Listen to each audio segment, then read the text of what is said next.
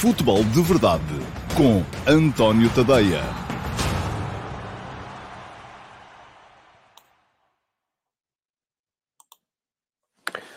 Ora lá, muito bom dia a todos. Uh, chove lá fora e sejam bem-vindos ao uh, Futebol de Verdade, edição para segunda-feira, dia 20 de dezembro de 2021.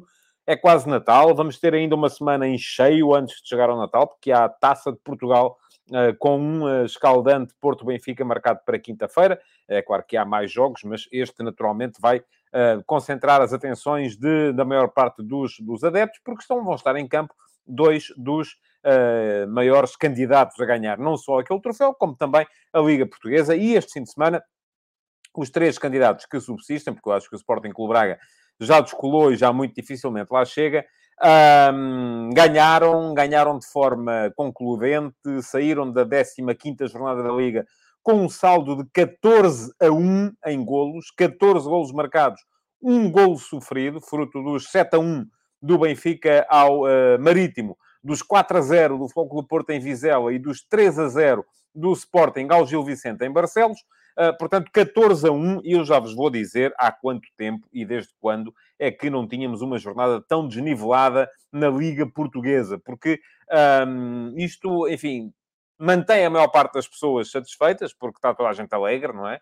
Uh, já sabemos que em Portugal um, dos adeptos de futebol, provavelmente 90% a 95% são adeptos de um dos três grandes, e isto significa que hoje foi tudo para o trabalho com um sorriso uh, de orelha a orelha, uh, porque o seu clube ganhou, ganhou de forma concludente, mas ao mesmo tempo é uma coisa que me deixa a mim preocupado, tendo em conta aquilo que é a necessidade de competitividade da Liga Portuguesa. Embora, atenção, seja preciso dizer que parte destes resultados se explica pela vontade das equipas que defrontaram os três candidatos ao título em jogar de igual para igual. Mas eu já lá vou, já vou uh, um, falar um bocadinho sobre isso, porque uh, isso também não explica tudo. E é importante que as pessoas percebam que isso não explica tudo. Aliás, já escrevi sobre o tema hoje de manhã, no último passo, e quem quiser é dar lá um saltinho, uh, tadeia.substack.com, uh, porque todos os dias Uh, deveria ser às 8 da manhã, mas hoje isto atrasou um bocadito. Às vezes a pessoa acorda de, de, com, com, menos fluidez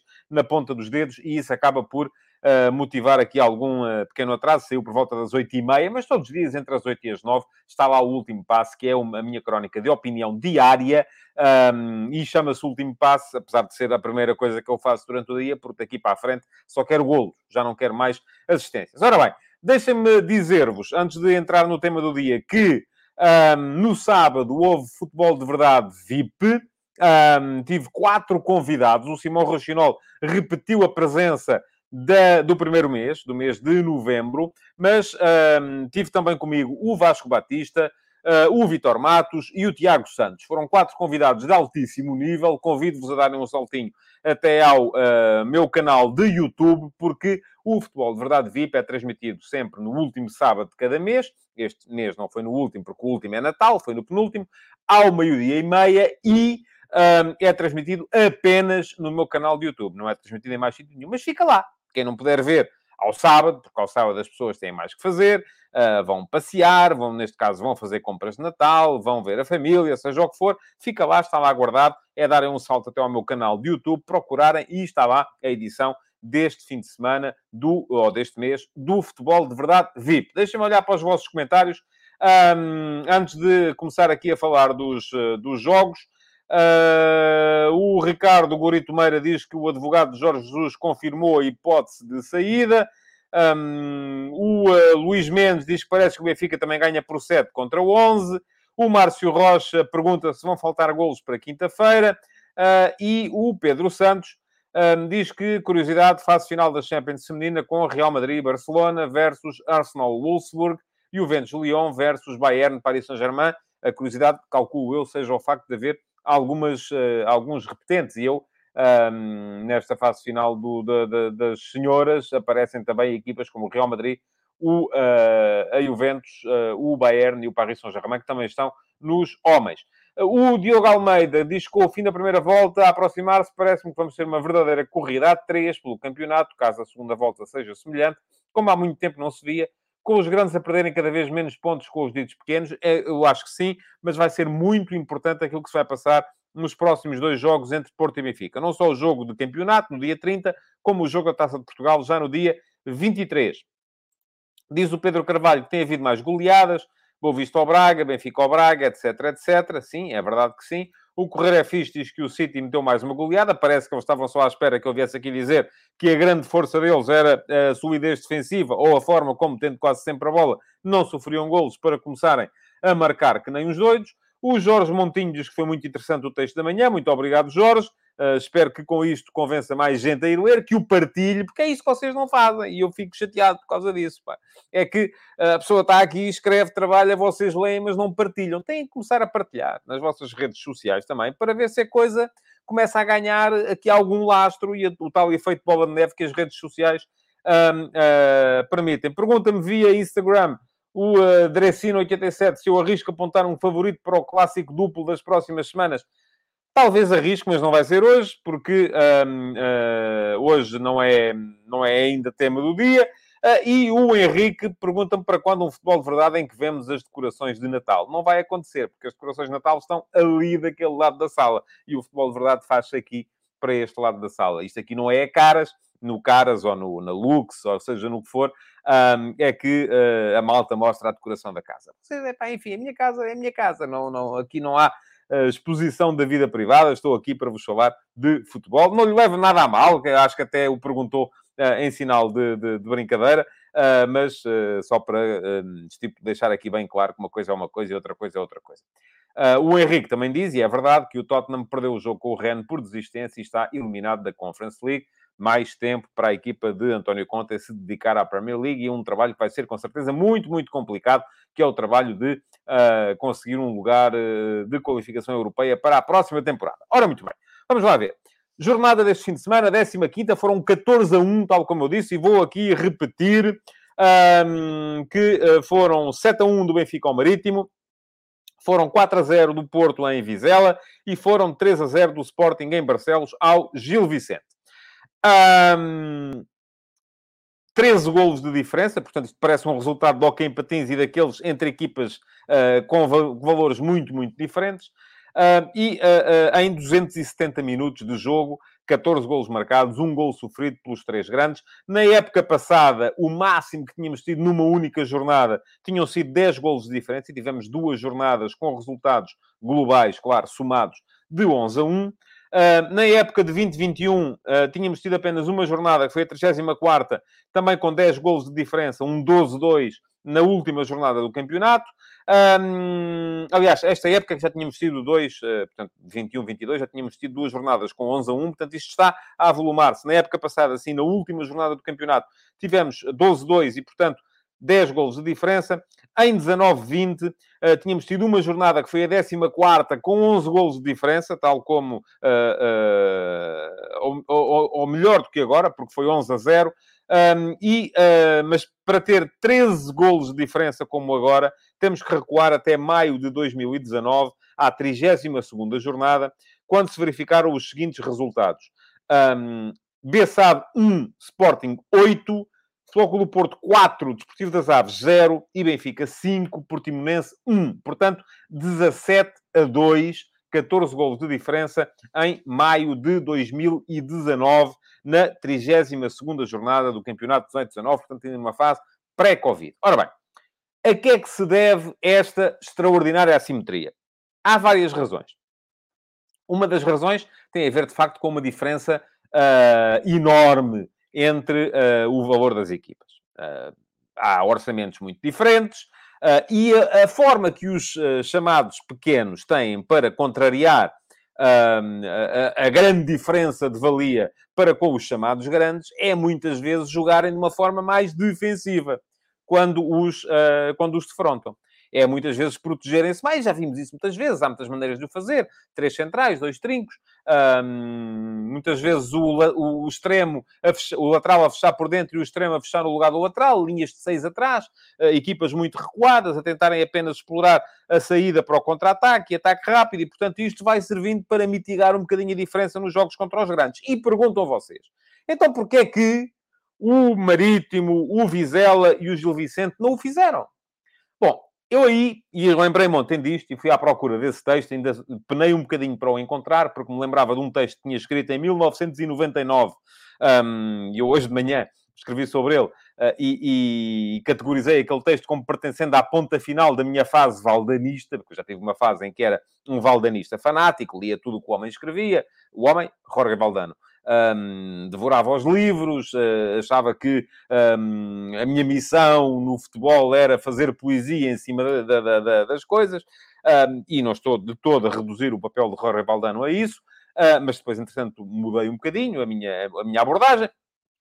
Mas, na altura, uh, escrevi, e escrevi um, um, texto que chegou, inclusive depois vim a saber, através de aspirantes a treinadores, que era um texto que era lecionado na, na, nas faculdades, um texto que se chamava Pensar como um grande para poder vir a ser como eles. Ora, isto na altura foi eu creio que foi eh, montada em cima de uma equipa do Farense. O Farense, na altura, tinha um treinador espanhol particularmente positivo, eh, um, é assim, foi um tipo tão importante que eu já nem me lembro do, exatamente do nome dele, mas era qualquer coisa Dias, um tipo que tinha assim ar de Dom Quixote, um, e era romântico como o Dom Quixote, uh, e, e, e, na altura houve mais, o Varzinho do Horácio Gonçalves também jogava de uma forma muito positiva, um, o Rio Ave do Carlos Brito e em aspas, e portanto apareceram aí uma série de equipas que começaram a pensar o jogo de maneira diferente, começaram a pensar o jogo como grandes e isto levava-os muitas vezes. O Luís Mendes pergunta-me aqui se era o Paco Fortes. Não, não, não era o Paco. Aliás, o Paco Fortes estava nos antípodas. O Paco Fortes era o treinador das marcações individuais a todo o campo e era o treinador do futebol, uh, sobretudo defensivo. Aliás, também me veio o Pedro Queruac uh, falar no Paco Fortes. Uh, não, não era o Paco Fortes. Eu acho que era Ismael Dias, mas não tenho a certeza que era Ismael. Acho que era Dias, seguramente. Uh, se alguém se lembrar, algum espectador de Faro que se lembre de... Depois houve o Alberto Pazos também, mas uh, o, o, treinador a que eu me refiro era, era, era outro. Ora bem, mas a questão é que pensando de forma positiva nos jogos com os grandes e muitas vezes apanhando cabazes como apanharam estes, estas equipas constroem um conceito de identidade uh, que lhes permite depois nos jogos entre elas somar pontos. E a verdade é que o uh, Marítimo do Vasco se abra, que ontem apanhou 7 do Benfica, vinha com 3 jogos sempre a marcar gols e ainda não tinha perdido. O Vizela do Álvaro Pacheco subiu de divisão dois anos seguidos, Uh, e diz-me aqui o Nuno Cunha, uh, que era Ismael Dias Galante. Pronto, Ismael Dias, bem me parecia que era Ismael Dias. Tinha a ideia que, que era Ismael Dias, mas não, não tinha a certeza e não fui à procura disso. bom, Estava a dizer uh, que o, o, o, o, Vizela do Álvaro Pacheco vem de duas subidas de divisão consecutivas e está tranquilamente a meio da tabela do nosso campeonato.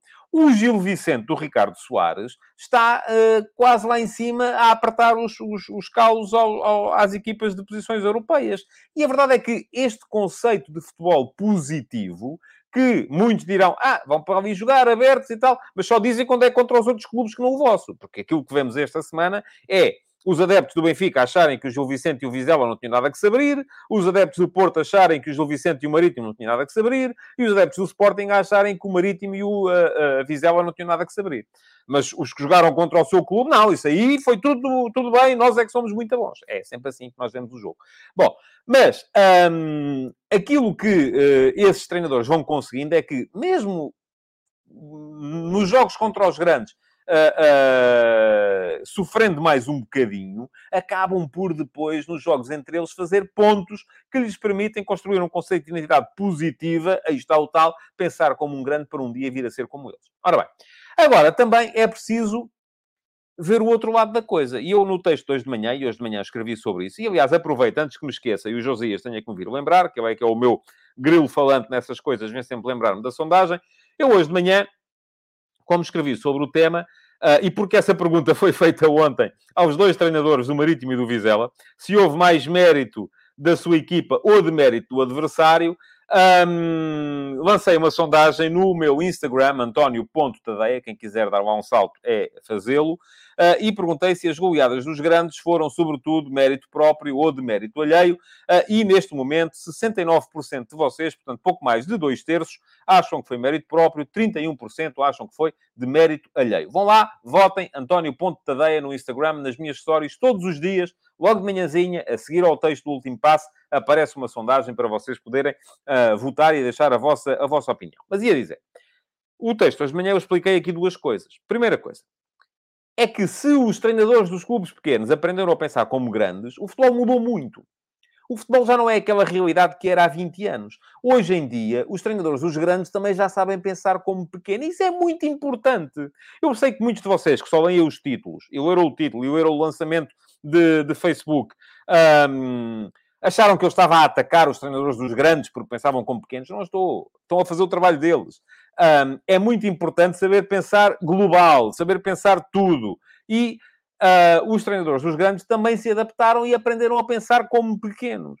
E isso ajuda-os a ganhar jogos uh, de formas diferentes. Quando é que, há 20 anos, os uh, clubes como o Benfica, o Sporting ou o Foco do Porto ganhavam jogos basicamente em contra-ataque e em ataque rápido? Nunca! Não acontecia. E hoje em dia, aquilo que nós temos é que, por exemplo, o Benfica aperfeiçoou de tal maneira o seu contra-ataque e ataque rápido, aquilo que chamamos a transição ofensiva, e isso é pensar a pequeno, que é temível nesse tipo de, de, de, de jogadas.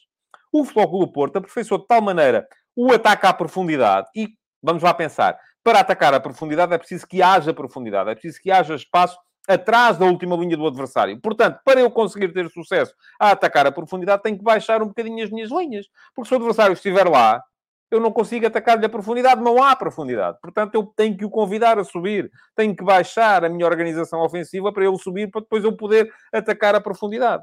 O Rubem Amorim, por sua vez, aperfeiçoou de tal maneira a sua lógica posicional com muita gente atrás, que uh, não abdica dela nem por nada. E teve um problema neste jogo com o Gil Vicente, porque ficou com um jogador a menos, eu já vou explicar isso mais daqui a bocado. Portanto, por um lado, há isto. Os treinadores dos grandes também aprenderam a pensar à pequena. E, por outro lado, há outras coisas também. É que, vamos lá ver, o Marítimo não apanhou 7 do Benfica ontem por uh, ter entrado no jogo de forma positiva.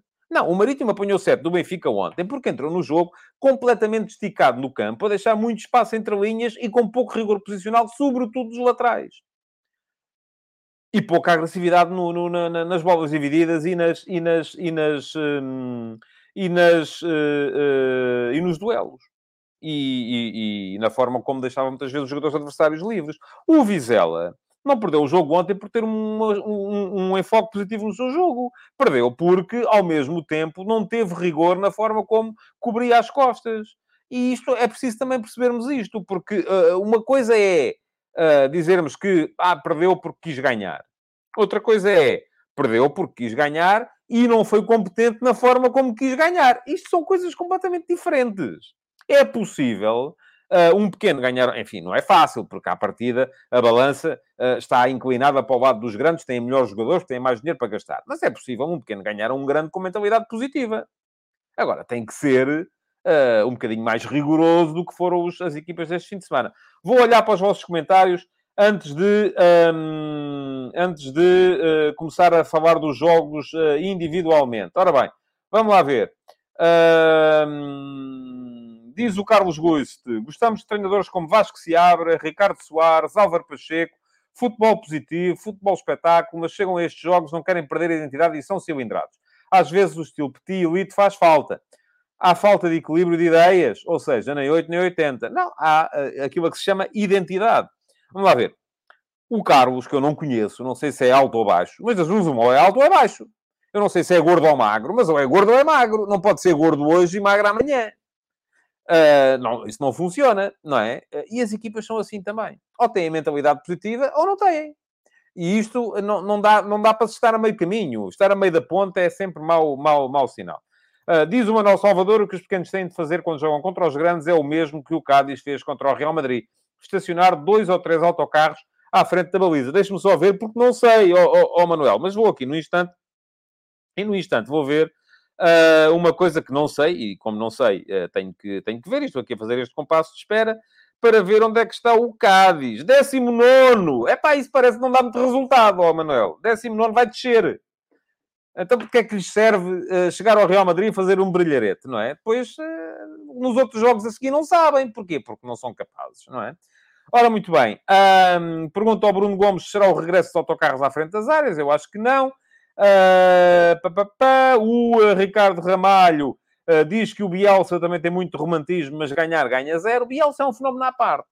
Eu acho que o Bielsa, mais do que romantismo, é, é mesmo maluqueira. Porque, aliás, o Bielsa, em termos táticos, é das coisas mais... Eu continuo prometido esse texto, mas aí está, tenho que entrar nele.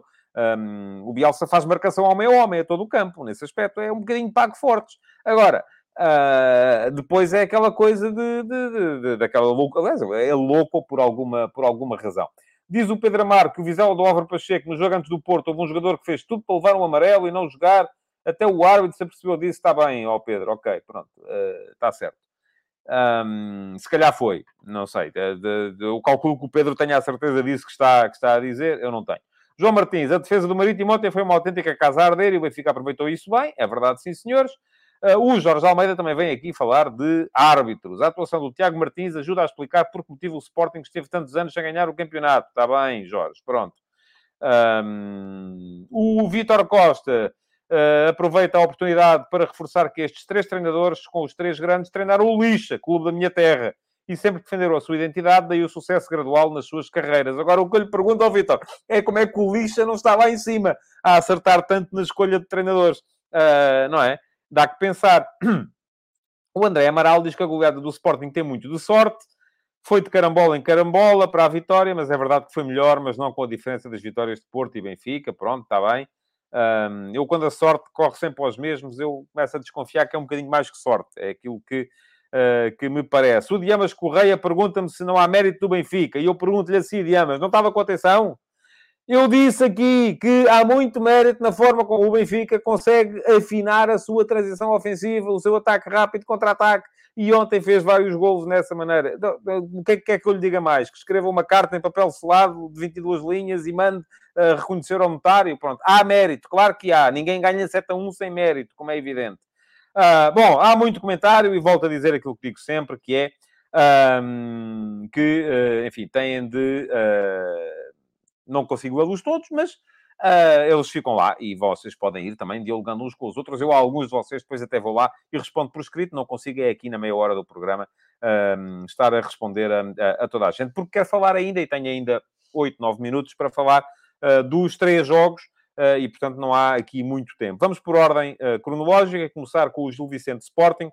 Um, é um jogo que o Sporting ganhou e eu já, enfim, no Twitter já estive a levar por tabela, porque no sábado à noite estive na RTP e disse que o Sporting teve de facto alguma fortuna nos dois primeiros golos. Era aquilo que estava aqui a dizer um de vocês, as carambolas, mas um, volto a dizer, a sorte não corre sempre aos mesmos.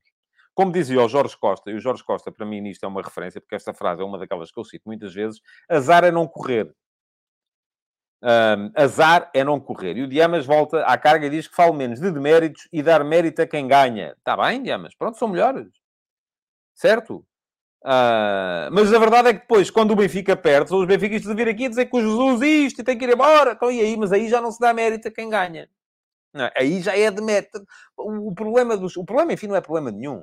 Não é problema nenhum. Eu até gostava, volto a dizer, gostava de poder viver o futebol com paixão paixão clubística, porque é uma coisa que, eu, eh, enfim, uh, uh, deve ter a sua piada.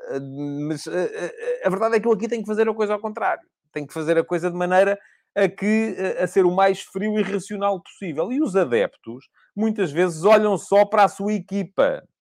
Portanto, o Diamas, que agora reclama mérito do Benfica, que houve, indiscutivelmente, e quer que eu não fale do demérito de quem perde, seguramente quando o Benfica perde Uh, eu não sei o que é que o Diamas, mas ele está aí, está ativo e pode-me responder por comentário. E eu, se responder, eu prometo que coloco o comentário. O que é que ele pensa do Jorge Jesus e de, do papel de Jorge Jesus no Benfica e se é daqueles que também andou lá a assinar o lencinho ao Jorge Jesus, porque o Benfica, quando perde, é sempre culpa do Benfica, nunca é mérito do adversário. Bom, um, vamos lá ver. Gil Vicente Sporting e o Diamas, se me quiser responder, pode responder, que eu coloco o comentário, já o disse, uh, mas uh, uh, tenho para já que me centrar agora aqui a falar um bocadinho do Gil Vicente Sporting. Foi um jogo muito nervoso. E eu aí vou dizer assim: acho que há aqui muita culpa do árbitro. Eu gosto do Tiago Martins, acho que o Tiago Martins é um bom árbitro, acho que estava ou nervoso, não sei, enfim, ou conseguiu contribuir para que os jogadores ficassem nervosos o, André Martins pede uma opinião sobre um suposto penalti. Já vou falar dos lances de arbitragem. E começa aqui por falar na expulsão do Fujimoto. Pelas leis, é expulso. Claro que é. Agora, também temos que ter a noção aqui de uma coisa. Hoje em dia, a forma como se consegue parar a imagem para o VAR ver funciona muito contra o jogo. Eu até admito que seja para expulsar. Por exemplo, em Inglaterra, não sei se vocês viram ontem o, um, o Tottenham Liverpool, o Harry Kane não foi expulso num tackle absolutamente igual a este do Fujimoto. Levou cartão amarelo e o VAR não interveio. Agora, deve ser expulso? Deve. Deve, sim, senhores. Mas tudo aquilo, a intervenção do VAR, o facto de não ter mostrado o vermelho primeira vez, uh, está aqui o comentário do Diamas e vamos lá ver. Vou já... Um, vou já uh, uh, lê-lo que é para arrumar esta questão. Eu nunca falo mal de Jorge Jesus e critico aqueles que falam mal do Jorge Jesus, pois o acho um grande treinador. Ok, mas pronto, então você é coerente. Parabéns. Uh, uh, acho muito bem. Aquilo que eu lhe digo é que as coisas nem sempre são tão uh, claras e cristalinas quanto, quanto isso. Bom, vamos lá ver. como é que eu posso estar a criticar aqui um árbitro que expulsou dois jogadores e expulsou os bem expulsos? Porque são bem expulsos o Fujimoto, por uma entrada que podia ter magoado à séria o Mateus Reis, e é bem expulso o Neto por aquilo que parece ter sido uma cabeçada, não sei se foi uma cabeçada, se foi só um encostar de cabeça, uh, no, uh, creio que foi no Fran Navarro, mas não, não tenho a certeza absoluta disso. Um, porque aí está, a imagem estava tão longe é que o árbitro permitiu que o jogo, e depois até mesmo com o lance da grande penalidade, que é evidente sobre o Ugarte, mas que ele também precisa do árbitro, do, do VAR para ir marcar, permitiu que o jogo uh, fosse para estas questões das picardias, aqui, ali, acolá. Houve uma altura em que tínhamos mais cartões, tínhamos mais cartões amarelos do que faltas. É uma coisa que eu não gosto de ver nos jogos. Quando os árbitros quando começam a conduzir o jogo, cartão, cartão para aqui, cartão para ali, epá, não gosto. Houve uma altura no jogo do Sporting com o Gil Vicente em que havia mais cartões do que faltas. Durante a primeira parte. Não faz sentido. Isto enerva os jogadores também e faz com que a primeira parte praticamente não houve jogo. E depois, quando houve jogo, foi jogo 10 para 10. Pronto, ok. Uh, foram bem expulsos os jogadores. Foram, sim, senhores. Embora uh, uh, tenha, tenha sido necessária a intervenção do VAR, tanto num caso como no outro, porque no caso do, do Neto, o, o, o, árbitro viu tão bem que expulsou o jogador errado. Um, Bom, segunda parte. O, a primeira parte não houve jogo. Eu, eu acho que o Sporting ganhou muito o jogo na, na, na intervenção do Ruben Amorim ao intervalo.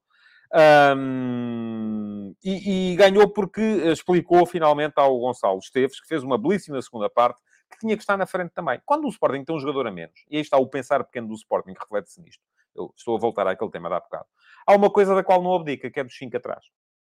E tendo 5 atrás, já se percebe depois com os dois médios, que na altura era o Ugarte e o Mateus Nunes, e depois entrou o Palhinha, e dois à frente. Na altura era o Pedro Gonçalves e o uh, Paulinho. Portanto, se os dois alas não chegam, não há gente suficiente para atacar, não há desequilíbrios. E isto é evidente no futebol do Sporting. Aquele pensar pequeno, que é a manutenção da estrutura recuada, da qual ele não abdica por coisa nenhuma, permitiu-lhe só uma coisa, que foi ganhar o campeonato na época passada. Chegou para isso. Uh, é bom, é mau, não gostaram, gostaram, não sei. Funcionou, ganhou. Eu não acho que o futebol do Sporting seja pouco espetacular. Aquilo que acho é que um, precisa de ter unidades na frente e não estava a ter. Com o Nuno Santos, a entrada do Nuno Santos era evidente, a partir do momento em que há um jogador expulso um, e o, o, o, Sporting precisou de puxar o Mateus Reis de lateral para, para, para central, para manter os tais três centrais atrás. Uh, do outro lado, faltava ativar o outro ala também, para o Sporting passar a ter os dois alas, os dois médios e os dois avançados. Seis homens para atacar. Com menos do que isso, não consegue. A partir do momento em que passou a ter os seis homens para atacar, então sim, o Sporting chega ao golo e chega ao golo com muito mérito também. Diamas, está a ver? Pronto, estou aqui agora a falar do mérito do Sporting. Antes disso falei do demérito, que foi aquilo que fez mal na primeira parte. Agora vou falar do mérito, que foi o que fez bem na segunda. Teve sorte o Nuno Santos na forma como marcou o primeiro golo? Teve, sim, senhores. Há um mau passe do uh, Ruben Fernandes para o Ackman, uh, mas há muita agressividade na, do, do, Nuno Santos no ataque à bola. Consegue perceber, adivinhar, antecipar, vai buscar a bola.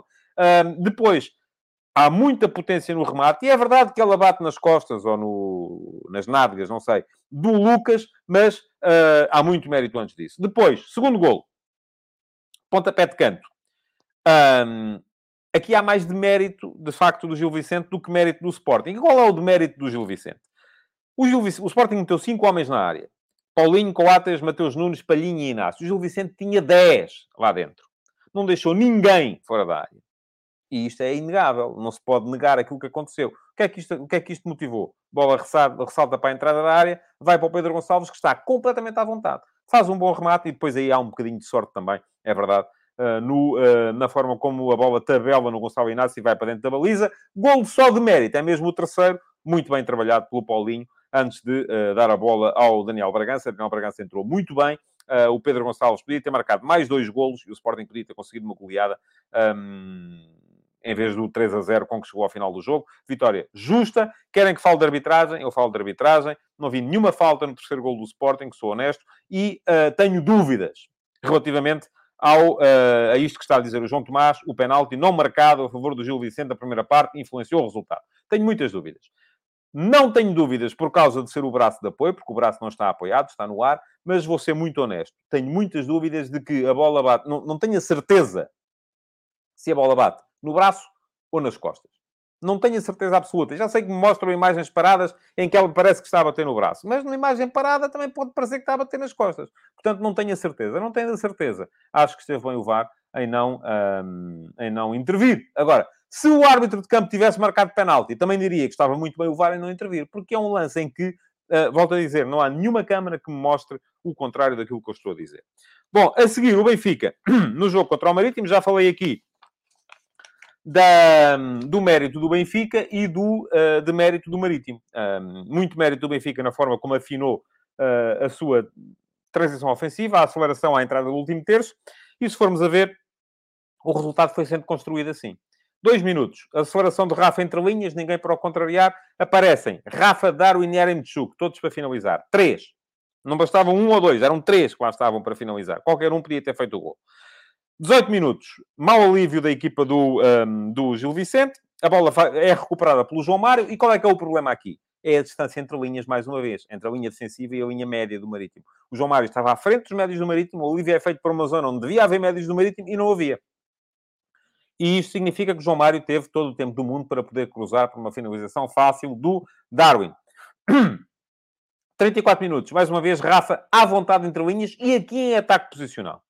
Aqui falta de agressividade e muita capacidade do Rafa também uh, para se virar, para encarar a área, para entregar a bola ao Gilberto. Excelente finalização do Gilberto também. Portanto, está a ver só coisas com mérito, Diamas. Excelente capacidade, só coisas que eu estou aqui a dizer. Com... Agora, o jogo, uh, há duas equipas. Há uma que faz bem, há outra que faz mal. É sempre assim. 4 a 0 aos 48 minutos.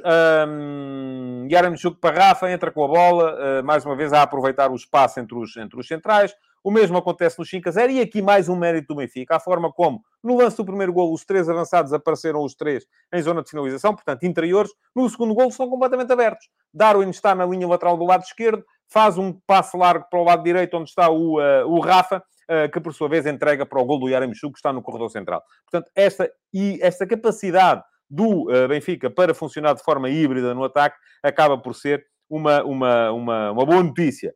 Uh, o Marítimo reduziu e acordou o Benfica. O Benfica aí tirou, tirou o pé. Uh, abrandou, uh, baixou a intensidade. O Marítimo reduziu pelo Alipur, num bom ataque à bola, do, mas alguma passividade também dos centrais do Benfica. E depois aí o Benfica voltou a acordar. Já tinha adormecido, voltou a acordar. E acabou, pergunta-me aqui o João Doherty, uh, se o gol sofrido demonstra as fragilidades defensivas do Benfica. Demonstra que naquele lance estavam todos já a pensar no jogo a seguir. Uh, acho que é um bocado isso. Uh, ali houve falta de agressividade também, que foi aquilo que o Marítimo teve durante muito tempo no jogo. 6 a 1 no ataque à profundidade de Seferovic. Um, boa finalização também do Gonçalo Ramos e 7 a 1 pelo Rafa. Um, uh, aliás, o Rafa outra vez uh, a conseguir encontrar o espaço atrás do lateral esquerdo da equipa do, do Marítimo, porque havia... As linhas estavam muito distantes, mais uma vez, e acabou por servir o Seferovic. Portanto, vitória sem discussão, uh, goleada sem discussão. Foi muito melhor o Benfica do que o Marítimo, portanto, perfeitamente justificado o resultado. Nem vale a pena falar de arbitragem neste, neste, lado, neste jogo. Quanto ao um, Vizela Porto, um, muito bem o Otávio e o Luís Dias a resolver o jogo. O jogo estava resolvido aos 19 minutos com 2 a 0. Muito dificilmente podia mudar, fosse o que fosse. Um, primeiro lance, Otávio fazer aquilo que ele faz tão bem. Ora está na direita, ora baixa para terceiro médio. Aqui baixou para terceiro médio. Estava no círculo central, viu o ataque do Dias à profundidade, mete-lhe a bola. Extraordinária a recepção uh, do Dias. É verdade que teve espaço para o fazer, foi-lhe dado espaço pela defesa do Vizela. Co co corta para dentro para, para evitar o defesa, marca cruzado, boa finalização. 2 a 0, 5 minutos depois. Uh, numa solicitação, mais uma vez, à profundidade do Dias por parte do Taremi, o Evanilson, muito inteligente, a levar o defesa com ele uh, para perto da baliza e o Otávio a aparecer uh, na, na meia-lua para, para finalizar, a aproveitar o buraco que, entretanto, tinha sido, tinha sido aberto. Um, o Vizela uh, teve duas oportunidades, entretanto, pelo, pelo Schetina, mas depois, a partir do momento em que se viu a jogar com menos um, e aí está mais uma vez, podemos dizer assim, ah, isto ele não tem hipótese de evitar. Mas se calhar é isso que uh, as leis querem, é que os jogadores tenham menos agressividade neste tipo de lances. Eu também acho que o Fujimoto uh, não vai lá para magoar o, o Mateus Reis. Acho que o Schettini não vai para magoar o Diogo Costa. Mas a verdade é que, uh, se calhar, o que querem os legisladores é que os jogadores vão com um bocadinho mais de cuidado, em vez de irem com tudo a bolas divididas, para evitar lesões. Uh, e depois é para isso que serve o VAR e diz, ah, parou a imagem, porque se não parasse a imagem... Certo, está bem, mas a verdade é que lhe acertou. Uh, portanto, estão a perguntar ao Bruno Correia se o cartão vermelho foi bem mostrado. Foi. Acho que sim. É igual ao lance do Fujimoto e igual ao lance em que o Harry Kane devia ter sido expulso uh, no jogo contra o Liverpool. São jogadas em que os jogadores vão com tudo, não vão para magoar, mas acabam por correr o risco de magoar. E magoam, não é? Tanto corre o risco que magoam. No caso do Kane, não magoou, porque o Andy Robertson saltou, porque se não tivesse saltado, provavelmente teria um, fratura um, naquele, naquele, naquele lance. Uh, bom, um, o Porto depois fez mais dois golos. Zaidu, numa jogada de contra-ataque em que não há ninguém no lado direito do Vizela, a equipa toda inclinada para um lado, perde, uma, perde na pressão, e este é o problema de pressionar, uh, de fazer zona de pressão alta, e a bola está uh, do outro lado um, para o Zaidu poder fazer o gol e depois o 4 a 0 com alguma fortuna também, porque é um autogol do uh, Samu que tenta desviar a bola ao primeiro, ao primeiro posto. Pergunta-me, o... Um... Ah, era, era aqui no, era no Instagram, o uh, am Célio Aguiar, portanto, calculo que seja o Célio Aguiar, algum comentário sobre os penaltis de ontem à noite? Um, bom, uh, sim, uh, posso dar-lhe um comentário. É um penalti que eu não tenho dúvidas nenhumas que é, que é o primeiro uh, em que o defesa do Vizela vai em, em tackle deslizante e derruba o Taremi. Já não está lá a bola, está bem, mas e depois? É penalti. E no penalti não há lei da vantagem. Era penalti de, de régua e esquadro, daqueles de livro. O outro, tenho algumas dúvidas. É verdade que há agarrão ao Taremi. É verdade que o Taremi também está com os braços a tentar impedir o defesa do Vizela de chegar à bola. Uh, e depois acho que o Taremi se faz um bocadinho ao, ao lance também.